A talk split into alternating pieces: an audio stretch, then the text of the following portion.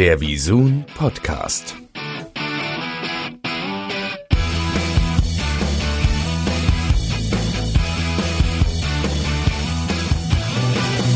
Ja, hallo Santiago, schön, dass du hier bist. Ja, hallo, ich freue mich. Bei unserem neuen Visun Podcast. Du bist eine Stimme aus dem deutschen TV, die irgendwie wahrscheinlich jeder kennt, aber viele noch nicht gesehen haben. Wen hast du schon alles synchronisiert? Ach herrje, das würde eine sehr lange Liste ergeben. Ich glaube, am bekanntesten sind natürlich so Trickfiguren wie einmal eben der SpongeBob, SpongeBob Schwammkopf oder äh, was haben wir gemacht? Äh, das kleine Ferkelchen von äh, hier Winnie Pooh, Piglet. Das sind so Trickfiguren oder aus den Shrek-Filmen den kleinen Pfefferkuchenmann. Ach, okay. Äh, dann haben wir mal die Animaniacs gemacht, Jacko, Wacko und Dot, diese drei Mäuse aus dem Warner Brothers Turm, ja. alles Mögliche. Oder auch die DuckTales, da war ich in der ersten Besetzung dabei von Tick, Trick und Track. Mhm. Äh, da waren wir drei Jungs, haben das gesprochen und irgendwann kamen die dann darauf, dass es im Original wohl eine Mädchenstimme ist, die alle drei spricht, weil das ja eineige Drillinge sind. Ja, klar. Und dann haben die die ganzen Folgen nochmal neu eingesprochen mit einer Kollegin. Okay. ja, du, ja, was kostet's, ne? Ja. Bei den ähm, DuckTales, ja. Genau. Und äh, ansonsten hier Realfiguren, hm, gibt es einen Schauspieler, einen amerikanischen, den ich sehr oft gesprochen habe, Steve Buscemi. Con Air, Armageddon, Chuck ja, und Larry, genau. die Insel. Zuletzt war es hier äh, ähm, The Death of Stalin, da hat er den Khrushchev gespielt. Mhm.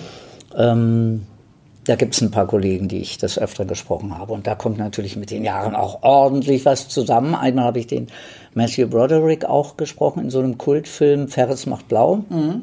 Im Original Ferris Bueller's Day Off. Ähm, ja, das, da gab es so ein paar tolle Filme, so aus, glaube 80er oder 90er Jahre, wo diese ganzen Teenie-Komödien aufkamen. Oder unter anderem hier The Breakfast Club, Frühstücksclub mhm. oder Lisa der helle Wahnsinn, die beiden Jungs, die sich am Computer ihre Traumfrau machen, mit dem BH auf dem Kopf und plötzlich kommt die dann aus dem Computer, das war die Kelly LeBrock, glaube ich. Da haben wir einiges gemacht. Oder so, so ein Film wie, wie Howard die Ente aus dem Weltraum. Ja, das sind einige vor allem mittlerweile ja auch schon Klassiker. Ne? Wollte ich gerade sagen, weil das, das liegt ja inzwischen schon so lange zurück, aber das holt einen dann mit den Jahren immer wieder ein. Nicht? Das wird immer irgendwann zwischendurch auch mal gesendet und gibt es ja nach wie vor auch auf äh, DVD ähm, und Kassetten hier, inzwischen auch Blu-ray. Da kommt mit den Jahren was zusammen. Ja, nee, ist ja auch gut. Warst viel beschäftigt, ja. wie man sieht. Äh, und bist es ja irgendwie bis heute noch mit einem ganz besonderen Charakter und zwar SpongeBob. Ja, das ist, hat, mich, hat mich selber ein bisschen überrascht. Äh, das Jubiläum jetzt 20 Jahre wird das. Beziehungsweise, ich glaube, vor 20 Jahren war der Start in Amerika, aber wir haben ja kurz danach haben wir dann ja auch angefangen. Genau, hat auch relativ früh hier in Deutschland begonnen, wie du sagst, aber auch an der Stelle mal Happy Birthday an dich. Dankeschön. Für 20 Jahre SpongeBob. Ja, ähm, danke schön was ja, ja hier in Deutschland mit der größte Part davon, dass es überhaupt so geklappt hat alles. Ja, ja, richtig. Und er ist bis heute ein Star in der, in der Kinderwelt oder auch in der Erwachsenenwelt. Ist ja Inzwischen ja, ist ja The Next ja, Generation. Genau. Also ich erlebe das immer wieder, dass junge Erwachsene mich inzwischen ansprechen. Ich bin mit ihrer oder deiner Stimme ja. groß geworden und da merkt man dann natürlich, ja, ja, der Zahn ja, der Zeit. Man kennt es auch. Ähm, ich habe gerade bezogen auf SpongeBob und auf den 20. Geburtstag so ein paar Fakten rausgesucht. Ja, oh je. Und wird jetzt zum Aufwärmer so ein kleines Fragespiel richtig oder falsch Ach, oh je. Okay. Ja. Einfach mal, um zu gucken, wie gut kennst du deine Figur überhaupt. So, wir fangen einfach mal an. Beziehungsweise nicht nur die Figur, sondern auch äh, die Sendung SpongeBob Schwammkopf. Ja. Patrick ist der schlauste Charakter der Serie. Richtig oder falsch? Falsch. Offiziell ist es richtig, denn in der Serie ist Patrick der einzige Charakter, der einen College-Abschluss hat. Siehst du, das habe ich jetzt nicht gewusst. Wusste ich auch nicht, als ich es rausgesucht habe. Äh, umso mehr hat es Aber wie geht denn das dann zusammen? Ja, das fragen wir uns dann mal. Also es passt nicht ins Konzept, aber er ist der Einzige. Okay. Also gut. man kennt natürlich viele Studenten, die da so durchkommen. Mhm. Patrick war einer davon. ja. Passt zum reellen Leben. Okay, ja. Bikini Bottom existiert nicht. Richtig oder falsch? Ich glaube, es gibt einen äh, Bikini Bottom, weil der hier der Stephen Hillenburg, der ja äh, Meeresbiologe war, ähm, der hat das auch mit eingebracht. Und das war ja auch die Idee für, glaube ich, für ihn. Genau, das ist richtig. Liegt nämlich zwischen Hawaii und Papua-Neuguinea. An einem Ort, den ich auf der Karte noch nie gesehen habe, aber der auch eine Geschichte hat, und zwar die Marshallinseln. Da ist ja alles verstrahlt, Richtig, ja. weil da damals die Atombomben ja getestet wurden. Richtig, genau. Und wir haben dann heute noch so im Team überlegt, ah, deswegen durch die Verstrahlung sprechender Schwamm zur Welt gekommen. Wer weiß. Wäre Aber eine logische ein- Erklärung. ein Kreis, der sich Fall. erschließen könnte. Ja. So, jetzt hast du es eben schon gesagt, äh, der Erfinder von SpongeBob war Rechtsanwalt, richtig oder falsch? Ich weiß nicht, ob er auch Rechtsanwalt war, aber er, ich glaube, er war Meeresbiologe. Er war Meeresbiologe, korrekt. Viertens, SpongeBob ist die am längsten laufende Serie auf Nick überhaupt. Oh Gott, jetzt müsste man sich mit den anderen Serien auskennen, aber ich glaube, das ist schon eine lange Zeit. Ich, ich sage einfach mal ja. Es ist richtig, es ist wirklich äh, im Gegensatz zu allen anderen, also keine Serie hat so lange durchgehalten. Mir würde jetzt also spontan auch schon keine von andere produzierten Staffeln. Ja. Ja, ja. SpongeBob hält sich wacker. Fünftens, SpongeBob sollte eigentlich mal SpongeBoy heißen. Richtig oder falsch? Kann ich nur raten. Sage mal falsch. Es ist richtig. Und er heißt nur SpongeBob, weil der Name SpongeBoy urheberrechtlich schon geschützt war. Das gab es schon. Ach, Ja, wofür auch immer. Ah, wieder was gelernt. Ja. Sechstens, bei jedem Desaster in einer Folge ruft immer die gleiche Stimme, Aua, mein Bein. Ich glaube ja. Ist richtig. Ja, das ist richtig. Der, der Fisch oder der Herr heißt Fred und hat auch immer das gleiche Bein gebrochen. Und es ist egal, ob es ein Autounfall ist oder sonst was. äh, Es wird immer dieser Satz Stimmt, ist genannt. dieser Klassiker. Die genau, so ein kleiner ja. Running Gag. Siebtens, SpongeBob ist in der Serie 81, äh, 21 Jahre jung. 81 wäre ein bisschen alt. Ich wusste das mal, wann der Geburtstag war, weil die haben ja irgendwann auch mal diesen Ausweis eingeblendet Genau. oder was. Ich hätte jetzt gedacht, ist ein bisschen älter, aber ich sag mal, ist falsch. Es ist falsch, der ist nämlich von 86, das heißt, der wäre heute 33 Jahre alt. Eben, ich war mir nämlich aus, als ob der ein bisschen älter Mhm, genau, auch von den Ausweisen der Fakt. Nicht? Genau, ja, ja. Achtens, Patrick hat eine Schwester namens Sam. Es war mal eine Folge, wo die Schwester auch aufgetaucht ist. Ich weiß jetzt nicht mehr genau, wie die hieß, aber es, ich denke mal, das wird das dann sein. Dann sage ich ja. Ja, das ist richtig. Die Schwester heißt Sam und ist äh, stärker als ganz Bikini Bottom. Eben, ja, ja. Die hat doch dann, glaube ich, auch gearbeitet da in der Krossenkrabbe Ja. oder irgendwas. Neuntens, SpongeBob ist über eine Million Mal durch die Führerscheinprüfung gerasselt. Also er ist sehr häufig durchgefallen, aber eine Million würde ich vom, aus vom Bauchgefühl jetzt mal sagen, ist zu viel. Laut Serie sogar über 1,3 Millionen Mal. Oh Gott. Der Arme, ne? Das hat er sein ganzes Leben nur immer mit Führerscheinprüfungen Ja. zugebracht, weil wenn man das mal hochrechnet, ne? Kann man auch verstehen, warum Mrs. Puff immer so. Naja, dafür ist er halt ein Kugelfisch, ja, ja. Ja, genau. Die Arme. So, zehntens und letztens. SpongeBob Schwammkopf wird in genau 58 Ländern ausgestrahlt. Das kann ich mir gut vorstellen. Ich sag mal ja. Falsch, es sind nämlich mittlerweile schon 170 Länder, wo SpongeBob ausgestrahlt wird.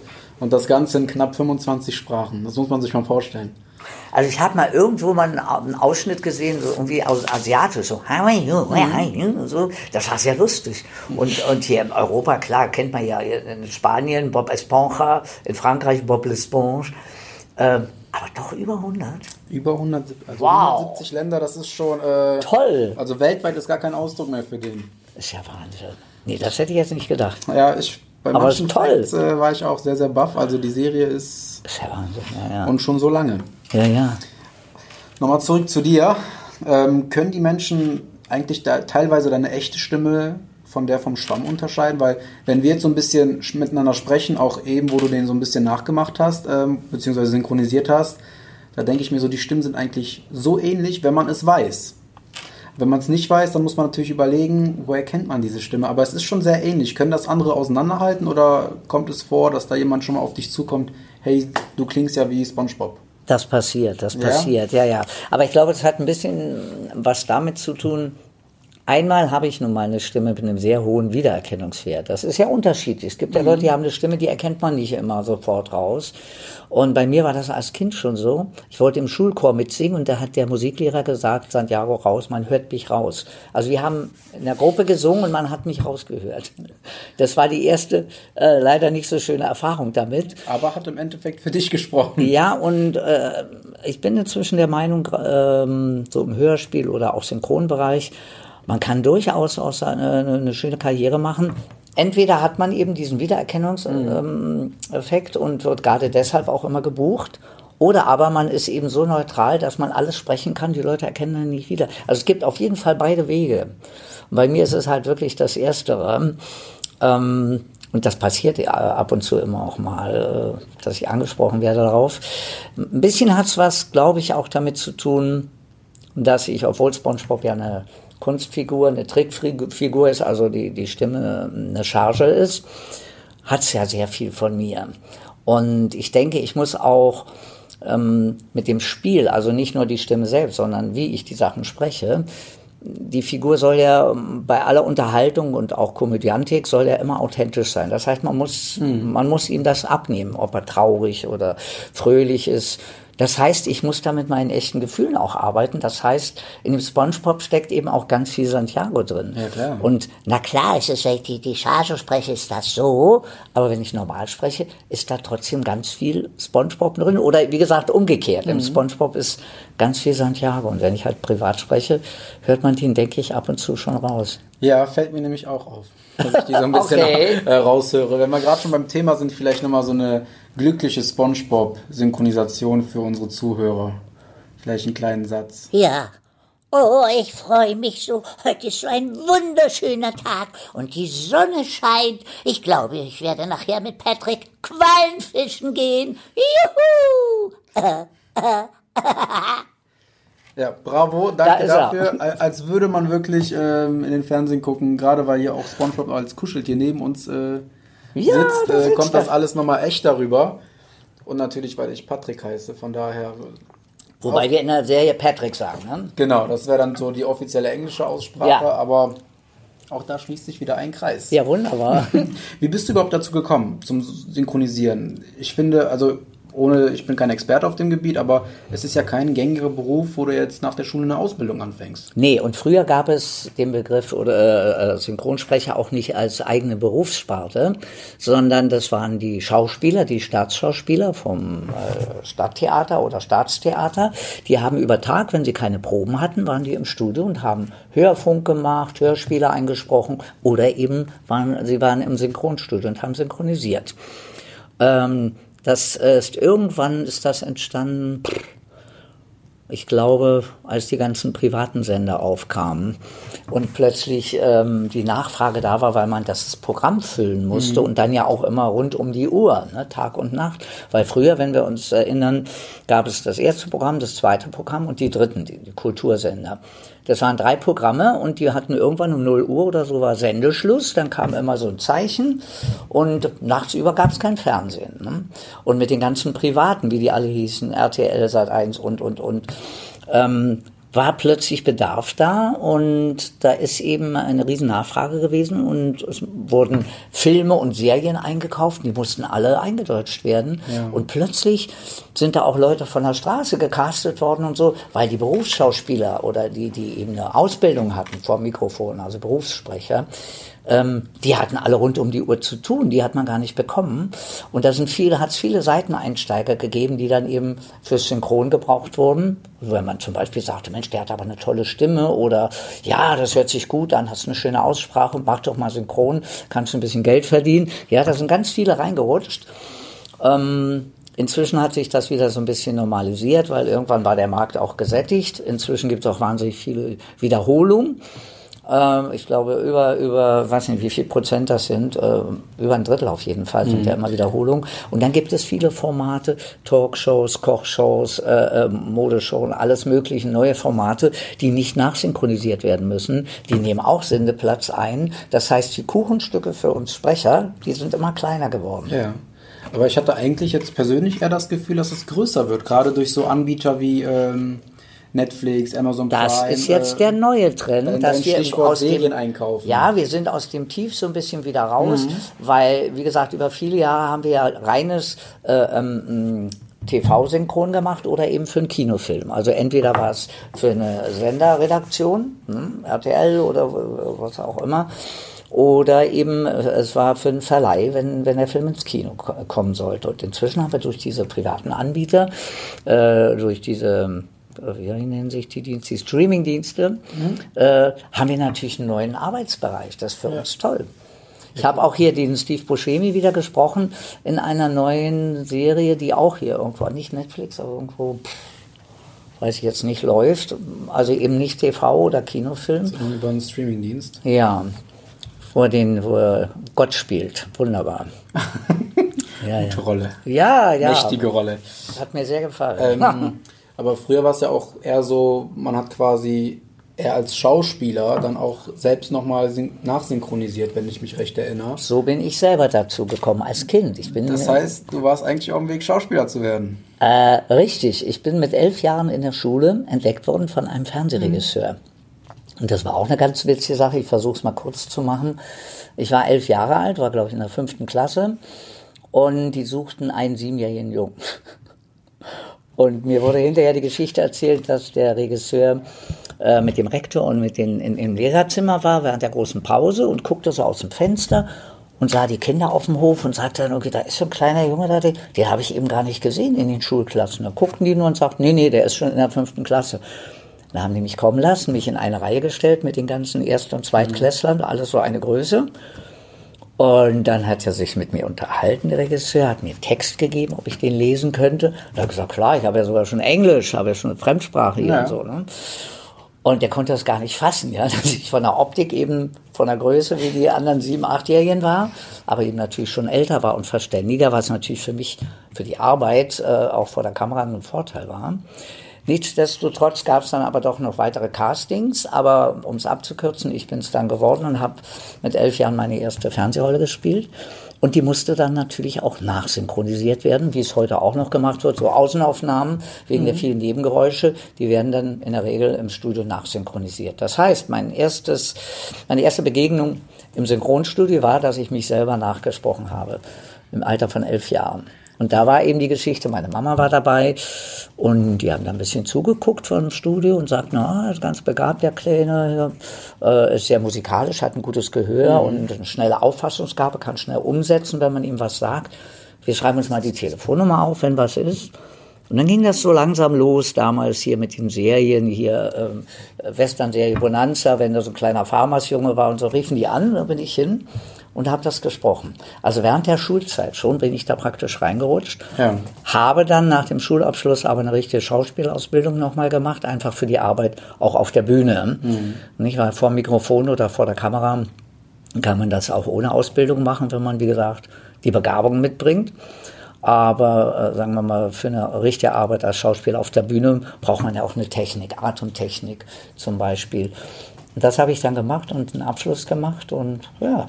Spielst du jetzt noch aktiv Theater? Ja, ich habe Spielst sehr viel der Bühne? gespielt in den letzten Jahren hier im Schlossparktheater in Berlin beim Dieter Hallervorden. Ach, okay. Ja, auch bei seinen Wühlmäusen habe ich mit ihm gespielt.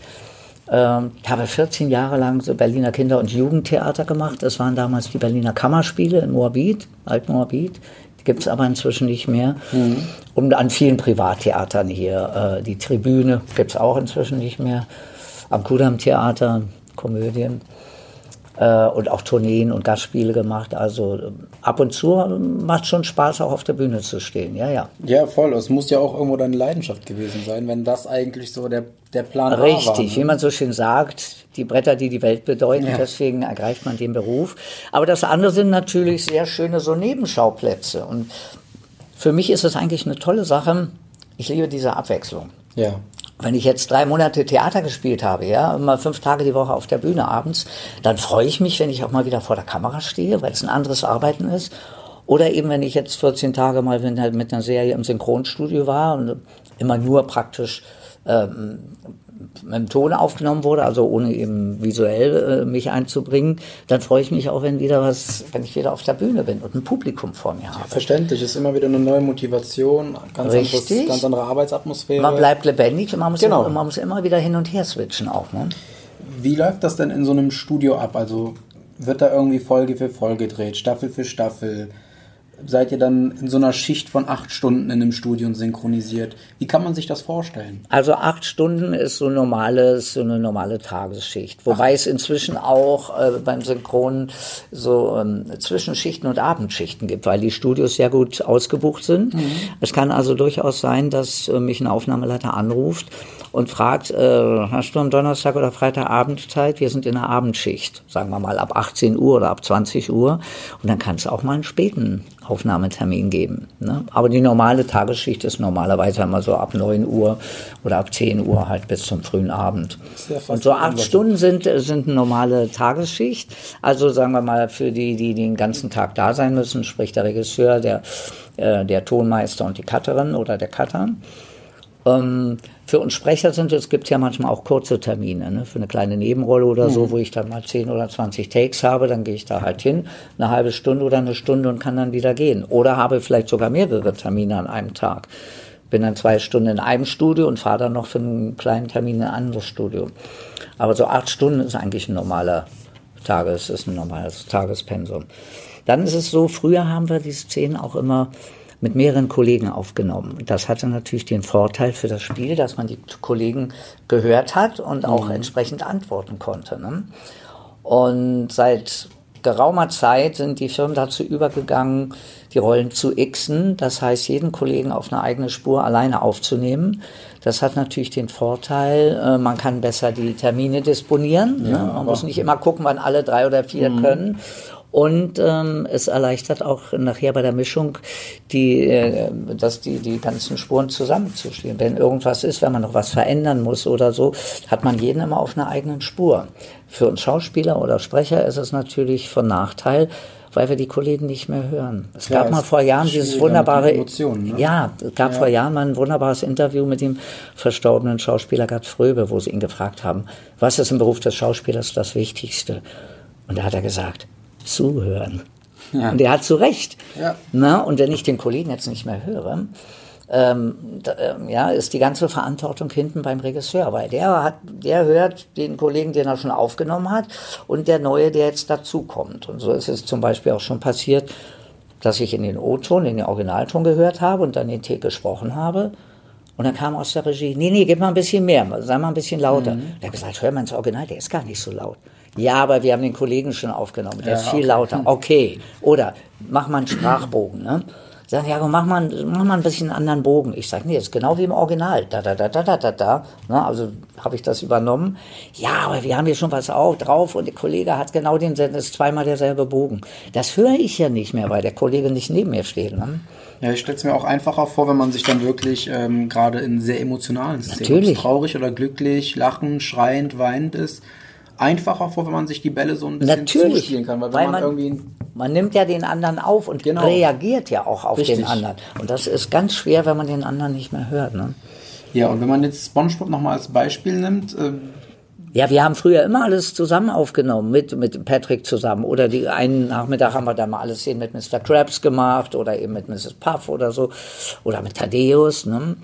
Und jetzt werde ich immer alleine aufgenommen und der Patrick wird alleine aufgenommen und Thaddeus und alles. Und es wird nachher dann eben in der Mischung zusammengesetzt. bei Thaddeus stelle ich mir es aber als SpongeBob sogar schwer vor, wenn er vor Ort ist, darauf zu reagieren, ohne irgendwie monoton zu werden.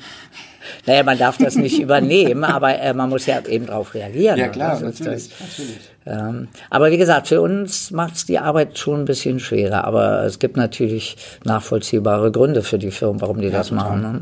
Also gerade auch in diesem Nachschub, der immer an Serien kommt. Ja, ja, ja. weil wir ja. gerade eben die Märkte angesprochen haben. Ja. Man muss das irgendwie so koordinieren, dass es am besten dann rauskommt. Ja, ja, oder es hat auch eine finanzielle. Seite, nicht? Wir kriegen immer eine Grundgage, wenn wir da ins Studio kommen und dann wird wird pro Take gerechnet. Und wenn die mich an einem Tag abdrehen alleine, ist es natürlich günstiger, als wenn ich an drei Tagen immer für ein paar Takes komme, damit ich mit den anderen zusammensprechen kann. Und das äh, multipliziert sich dann ja auch am Monatsende. Also es ist für die Firmen ist es natürlich nachvollziehbar Ja, günstiger. klar. Wie viel drehst du mit einem Take, beziehungsweise mit einer Schicht? So, wenn man jetzt in Folgen denkt. Wenn du jetzt Spongebob hast, eine Folge geht 20 Minuten. Es ist, naja, nee, das glaube ich nicht. Ich glaube, die einzelnen, also die 20 Minuten, das sind, glaube ich, immer zwei Folgen. Ich glaube, so 10, 12 Minuten ist immer eine Folge. Ne? Also ich glaube, es ist immer so eine Doppelfolge. Mhm. Genau, 20 deswegen kam ich jetzt zwei auch auf Geschichten. Das ist schwer zu sagen, weil wir ja nicht chronologisch drehen. Ne? Wie gesagt, auch als wir mit den Kollegen zusammen noch immer im Syn- Synchronstudio waren, hat man an einem Tag eben von fünf Folgen, wenn wir fünf Folgen äh, vorliegen hatten, eben sind wir durch die fünf Folgen gegangen, alle Szenen mit Patrick, dann alle Szenen mit äh, Mr. Krabs und so. Ähm, wir machen ja nicht eine Folge chronologisch. Also es ist ganz schwer zu Ja. sagen. Ich versuche mal anders zu fragen, für wie viele Folgen drehst du dann ungefähr am Tag im Durchschnitt? Sagen wir, du kommst an und drehst die Spongebob-Szenen. Für wie viele Folgen wird es dann am Ende irgendwie zusammengeschnitten? Sind es 10, sind es 20, sind nur zwei? Nee, nee, nee, nee. Also wir kriegen immer jetzt pro, wir kriegen ja auch nicht immer eine komplette Staffel, sondern die Firma, das macht hier in Berlin die Deutsche Synchron, äh, die ruft dann eben an und sagt, wie sieht's aus im August? Wir haben jetzt wieder fünf oder sechs Folgen, ja? Und damit sind wir dann vielleicht eine Woche oder zehn Tage im Studio. Ja, okay. Ja, und das betrifft mich dann, wenn ich geixt aufgenommen werde, vielleicht mit drei oder vier Tagen. Ne, wo ich dann aber auch immer eine komplette Schicht mehr oder weniger habe. Beziehungsweise haben wir auch gemerkt, dieses mit der Charge sprechen, das geht nicht acht Stunden. Äh, da muss man halt dann vorher die Notbremse ziehen. Das machen wir dann vielleicht drei oder vier Stunden. Ja, Ne, aber dann habe ich dann einen halben Tag und den anderen halben Tag wird dann ein anderer Kollege aufgenommen. Aber wie gesagt, jeder für sich einzeln. Dann dauert ja so eine, wenn man jetzt so eine Staffel Spongebob nimmt, die dauert ja dann schon ein paar Monate, oder? So alles in allem. Ich weiß nicht, eine Staffel sind wie viele Folgen? Um die 20, glaube ich. Aha, aha, aha. Weil, wie gesagt, wir, haben, wir kriegen ja nicht komplett die Staffel. Dann, wie Ja, ja, gesagt, wir klar. kriegen immer fünf, sechs Folgen. Aber wenn man es dann so zusammen in einen Pott schmeißen würde und hochrechnen würde, wird das ja schon auf. Ja, so drei, vier Wochen ne? kommt, kommt schon hin. Vor allem, wie gesagt, es sind ja nicht nur die Hauptfiguren, die Protagonisten, sondern da sind ja auch dann, das ist immer das sogenannte Ensemble, also Menge Masse. Nicht so die kleinen Sachen, wo ein Fisch dann ähm, in der großen Krabbe mal was sagt oder eben eine kleine Gastrolle mit fünf Takes oder so. Das muss ja auch aufgenommen Ja, werden. natürlich. Äh, also da kommen schon ein paar Tage dann zusammen, ja, ja. Gibt es denn auch so, gerade wenn ihr dann vom Mikro steht, irgendwelche Aussetzer, dass du gerade nicht bezogen auf Spongebob, sondern auch auf andere, gerade in dem Genre Com Comedy. Da kann ich mir vorstellen, du hast dieses Skript, klar, wahrscheinlich schaust du es dir schon vorher an, aber wenn du dann sprichst und du findest einen Gag so witzig, gibt es da Aussetzer, Lacher, wo du dich vielleicht wirklich mal nicht eingekriegt hast? Ja, Gab- natürlich. Ja. Aller, aber allerdings muss ich dazu sagen, das waren wirklich äh, noch die, die, die Zeiten, wo wir gemeinsam im Studio waren. Und wenn man dann anfängt zu giggeln oder so und dann steckt sich gegenseitig an. Und dann läuft immer wieder derselbe Take und man kommt wieder an dieselbe Stelle und sagt, man kann nicht, weil das so komisch ist. Ist durchaus passiert, ja, wo wir dann sagen, komm, den stellen wir mal nach hinten, das kriegen wir jetzt nicht. Machen erstmal eine Weile weiter und dann irgendwann nach einer Stunde oder so schieben wir den noch mal ein, dann haben wir uns alle beruhigt. Also das passiert natürlich. Oder eben so normale so Outtakes, nicht so mal Versprecher oder so. Da kommen manchmal die blödesten Sachen bei raus auch. Stelle ich mir extrem witzig vor. Es sowas. macht irrsinnig viel Spaß. Ja, ja, Gott sei Dank. Ähm, wie wichtig ist dir denn jetzt persönlich Ton in einer Stimme? Der, der Sound, der Klang einer Stimme? Gerade auch so ein bisschen bezogen ähm, für eine TV-Sendung. Also, was, was muss so eine Stimme für Eigenschaften haben, damit es wirklich genau passt? Damit man auch den Zuschauer, Zuhörer abholen kann. Ich überlege gerade, wie ich das am besten formuliere. Mir selber geht es manchmal so, auch beim Zuhören, bei synchronisierten Filmen oder Serien, dass ich manchmal eine Figur habe, entweder bei Trickfiguren eigentlich weniger, aber bei Realfilmen, äh, ein Mann oder eine Frau oder was, und ich habe das Gefühl, die Stimme passt überhaupt nicht. Da gibt es mehrere Möglichkeiten. Entweder die Stimme ist doch viel zu alt, die passt nicht, das Gesicht ist jünger als die Stimme, ja, und das stört mich dann. Oder ähm, umgekehrt oder eben äh, das Timbre, wo man irgendwie sagt, da passt die Stimme nicht zum Bild, was jemand da spielt, zu dem Gesicht. Äh, Das könnte ich jetzt gar nicht spezifizieren, ja. Ähm, wie gesagt, eins wäre eben eine Alterssache, dass man sagt, oh, die Stimme ist ja viel zu jung oder ist viel zu alt. Und das stört mich dann, ja, weil ich nehme es dann, auch wenn es noch gut, noch so gut gespielt ist, ich, ich nehme es dem dann eben nicht ab und das ist dann, Also kann ich den Film oder die Serie nicht weiter so- gucken, weil das stört mich. Ich sage, das passt nicht, haben sie schlecht ausgesucht. Ja gut, klar, natürlich muss man dann irgendwie auch äh, an die Zuschauer denken. Also das wäre für mich das Kriterium, dass man sagt, Ja. die Stimme muss zum Bild, zum Gesicht passen. Ja, das Gesicht sehen wir dann natürlich nicht bei Trickfilm, aber äh, Gut, man, man hört Trickfilm es hat trotzdem, eigene ne? Gesetze, da, da, da wäre ich dann auch, wie gesagt, nicht so kritisch. Ähm, aber wenn wir zum Beispiel so eine Figur wie den SpongeBob nehmen, der ja eben auch bestimmte Charaktereigenschaften hat, dieses liebenswürdige, freundliche, immer hilfsbereit und alles, das muss ich auch in der Stimme, aber gar nicht mal in der Stimmfarbe, aber in dem Spiel des Sprechers ausdrücken. Also das wären für mich Kriterien. Ja, Ne, aber nicht jetzt nur die reine Stimmfarbe. Das ist, wie, wie gesagt, nur so ein Punkt, weil ich sage, ist zu jung oder zu alt. Das passt irgendwie nicht. Aber ansonsten, wie gesagt, geht es eigentlich eher ums Spiel als um die Stimmfarbe. Hast du irgendwie eine Faustregel für alle? Wie kann man perfekt synchronisieren? Santiago erklärt. Naja, es gibt die technischen Sachen, dafür sind ja die Leute im Studio. Das heißt, der Regisseur ist zuständig für Spiel, ne, und Dramaturgie, äh, traurig, lustig und alles, dass das Spiel stimmt. Der Tonmeister passt auf, dass die Lautstärke stimmt, nicht, dass es nicht über, ähm, ähm, äh,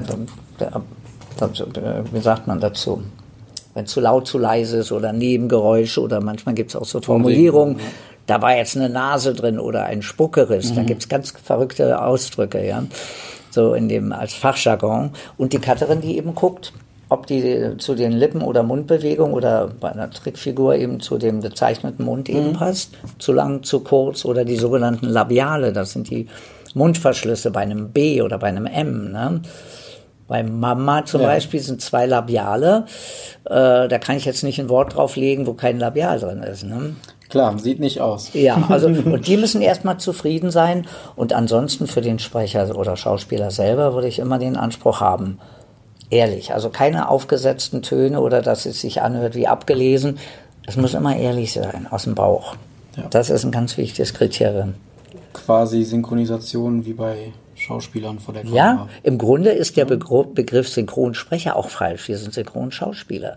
Weil ein Sprecher ist zum Beispiel ein Moderator oder Nachrichtensprecher. Ja, die müssen eine gute Sprechausbildung haben, eine gute Phonetik, dass man sie gut versteht und kein Erzähler oder so eine Sachen. Ne? Ähm, aber die müssen nichts spielen, die müssen neutral Texte vorbringen. Das sind Sprecher.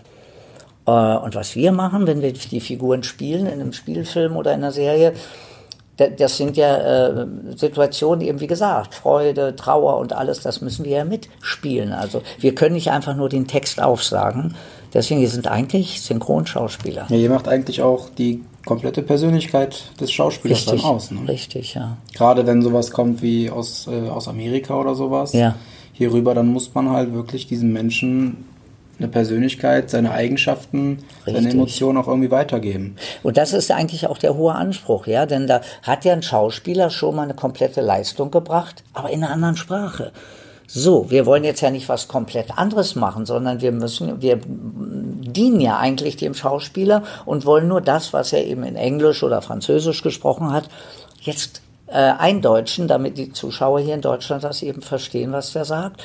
Und müssen versuchen, eben möglichst das zu bedienen, was der im Original gemacht hat. Ja. Ja, also ist quasi das Original ist euer Ziel. Eigentlich ja. Nur auf Deutsch dann. Na, und wir dürfen nicht den falschen Ehrgeiz haben, wir müssen jetzt was eigenes Tolles machen. Ja. Da ist Quatsch, was der da oben gemacht hat, sondern wir müssen eigentlich das bedienen.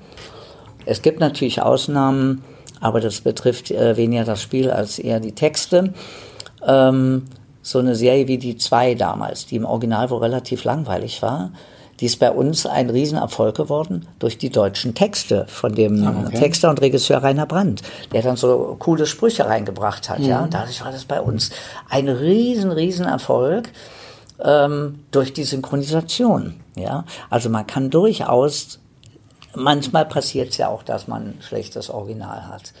Ja, Kann immer mal passieren, Und dann versucht man natürlich durch eine Synchronisation auch was zu retten und das möglichst noch aufzuwerten.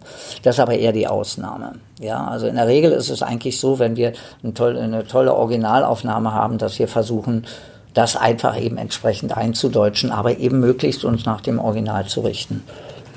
Ist SpongeBob, die Rolle als SpongeBob-Sprecher, Schauspieler, deine bisher größte Rolle? Die erfolgreichste Rolle? Also erfolgreichste auf jeden Fall, muss ich, muss ich einfach sagen, ja, ja. Ähm, das Interessante ist, ich habe ja so viele andere Sachen auch gemacht, die aber beileibe eben nicht so, so, so eine Aufmerksamkeit erreicht haben. Ja, ich habe damals zum Beispiel einem Film von dem Almodovar einen Transvestiten gesprochen. Das war eine mhm. tolle, tolle Arbeit, die wir auch sehr ernst genommen haben, weil wir gesagt, wir wollen nicht irgendein so ein Tuntenklischee machen oder was, sondern das ganz ernsthaft eben auch machen. Und da gab es ein großes Casting mit Kolleginnen, die eine dunkle Stimme hatten und mit, mit männlichen Kollegen mit einer hellen Stimme, weil sie sich nicht sicher waren, soll das jetzt nun ein Mann oder eine Frau sprechen.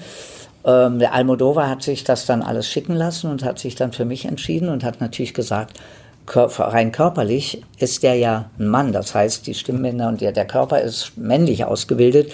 Also es muss ein Mann sprechen. Aber natürlich einer, der eine helle, weiche Stimme hat und der das dann herstellen kann und dann auch so sprechen kann. Oder, und dann ist die große Gefahr, dass man nicht in so ein Klischee rutscht, ja, äh, und dass es albern wirkt. Äh, es war eine tolle Arbeit. Ich will nur sagen, so eine speziellen, tollen Sachen hat man auch gemacht. Ganz was anderes eben als SpongeBob oder so. Ja. Aber SpongeBob hat, hat, eben, äh, hat eben so eine Aufmerksamkeit und so einen Erfolg und äh, da freue ich mich natürlich. Ja, er ist ein klasse Kerl. Also ja. wie gesagt, wie wir es schon am Anfang gesagt haben, er spricht nicht nur Kinder an, sondern auch ja. Erwachsene, selbst wenn es noch keine Eltern sind. Also Richtig, ja. Da ist die Zielgruppenansprache extrem breit gefächert. Wie stehst du äh, zu SpongeBob persönlich? Er immer noch Fan und Arbeit oder ist er schon mittlerweile so ein gelber, gelbes Familienmitglied geworden über die Jahre. Ja, der, naja, der wird einem schon sehr vertraut, das ist schon klar. Auf der anderen Seite, dadurch, dass das nun jeden Tag rauf und runter läuft, irgendwo auch die Wiederholung von den alten Folgen, ist der ja so omnipräsent. Für mich selber, für die Arbeit, ist es vielleicht dreimal im Jahr, eben eine Woche oder so, ist das ja nur ein relativ kleiner Anteil von dem, was ich mache. Ja? Ähm, das heißt, ähm, über die Jahre natürlich, ähm, wie gesagt, ist der auch zu einem Teil von mir geworden, aber es ist halt nicht so, dass ich halt jede Woche oder jeden Monat mit SpongeBob zu tun habe. Ja, gut, klar. Ja, also, wie gesagt, es ist so, so eine Geschichte. Klar, es ist über die vielen, vielen Jahre eben, wie gesagt, ist einem der sehr vertraut und kann eben auf Schnipsen sofort den SpongeBob machen, mhm. weil das, wie gesagt, das ist inzwischen eingeübt, ne, hat sich automatisiert. Aber es ist, ähm, wenn man sagen wir mal so ein Jahr nimmt, 365 Tage und ich habe davon vielleicht 15 oder 20 SpongeBob-Tage gehabt, ist es ja nur ein relativ kleiner Teil. Ne? Ja, nur ich dachte an eine Menge von Folgen und an dieser langen Zeitspanne von jetzt 20 Jahren. Ja, ähm, ja es schon, hat schon besonderen Stellen. Da muss ja auch auf eine jeden Basis Fall. herrschen. Ne? Auf jeden Fall, ja. Und wie ist es für, für dich, für Freunde, für Familie? Ich, also, wenn ich jetzt den Spongebob machen würde und ich würde es im Fernsehen sehen. Und dann weißt du ja, hey, du sprichst das da gerade, ich, ich würde mich kaputt lachen. Wie ist es bei deinen Freunden, deiner Familie? Sind die, äh, war es am Anfang seltsam, erfreulich? Wie ist es jetzt? Wie war es auch für dich selber, das vielleicht das erste, zweite, dritte Mal im Fernsehen dann zu sehen? Naja, da ich das ja inzwischen nur wirklich nicht nur ein paar Jahre, sondern ein paar Jahrzehnte mache. Mhm. Wie gesagt, ich habe sehr früh angefangen mit elf Jahren. Äh, ist das für mich eine völlige Normalität. Ich weiß für jemanden, der vielleicht äh, das erste Mal irgendwas mit dem Video aufgenommen hat und sich da selber sieht oder als Kinder früher wir, wir haben Kassettenrekorder gehabt, als wir das erste Mal unsere eigene Stimme gehört haben. Das kennt wahrscheinlich jeder, weil die Selbstwahrnehmung ist eine andere. Das ne? sich bis heute. Ja, dass man eben sagt, wieso, äh, so hören die anderen mich, so höre ich mich an. Wie gesagt, man hat eine andere Selbstwahrnehmung. Und das ist mit der Akustik genauso wie mit der Optik. Man muss sich erstmal dran gewöhnen. Aber da ich da, wie gesagt, so früh angefangen habe damit, äh, ich kann mich an eine Sache erinnern. Wir haben damals so einen Pauker-Film gedreht, so eine Schulkomödie. Und als die nachsynchronisiert wurde, war ich nicht in Berlin. Das heißt, ich konnte mich nicht selber sprechen. Ich habe das hinterher im Kino mir angeguckt und sehe mein Gesicht und Ei. das war also genau das Umgekehrte. Ja, genau. Nicht ein fremdes Gesicht mit meiner Stimme, sondern ich habe mich selber gesehen und hatte eine, das war vielleicht komisch, Das weil das okay. war ich nicht gewohnt. Das war für mich halt Ja. neu. Und da habe ich mich zusammengezuckt, habe gesagt, das kann aber nicht sein, ne? weil die mussten sich einen anderen Sprecher dann holen. Also de- wie gesagt, umgekehrt hat das funktioniert. Nee, das andere ähm, ist, da gewöhnt man sich ja dran. Und auch für Freunde oder Familie oder so, für die ist das ganz normal. Im Gegenteil, wenn wir jetzt irgendwie unterwegs sind und dann sprechen mich irgendwie Kiddies an und so, ah, SpongeBob, können wir ein Foto machen? Dann verdrehen die nur die Augen und gehen schon zur Seite, Okay, ja. ja. Ähm, ja, da gewöhnt man sich dran. Ja, Job ist Job im Ja. Endeffekt, ne? Und äh, man, muss, man, man muss auch damit leben oder darf damit leben. Darf, äh, also ich bin da Das ist sehr dankbar Sache, und finde das sehr schön und freue mich. Ja, abschließend nochmal eine Frage, gerade für dich als Synchronsprecher. Meinst du, ähm, mit Top-Besetzung aus Hollywood, mit Full HD und besserer Qualität, würden heute noch Stummfilme laufen? Na, das ist ja eine Frage. Ja, ich dachte, die wäre ganz gut zum Abschluss für einen Synchronsprecher.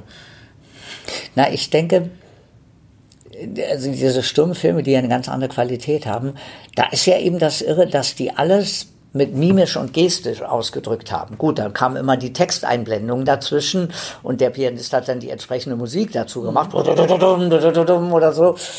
Ähm, aber umgekehrt, man weiß ja von vielen Stummfilmstars, als dann der Tonfilm kam, waren die weg vom Fenster.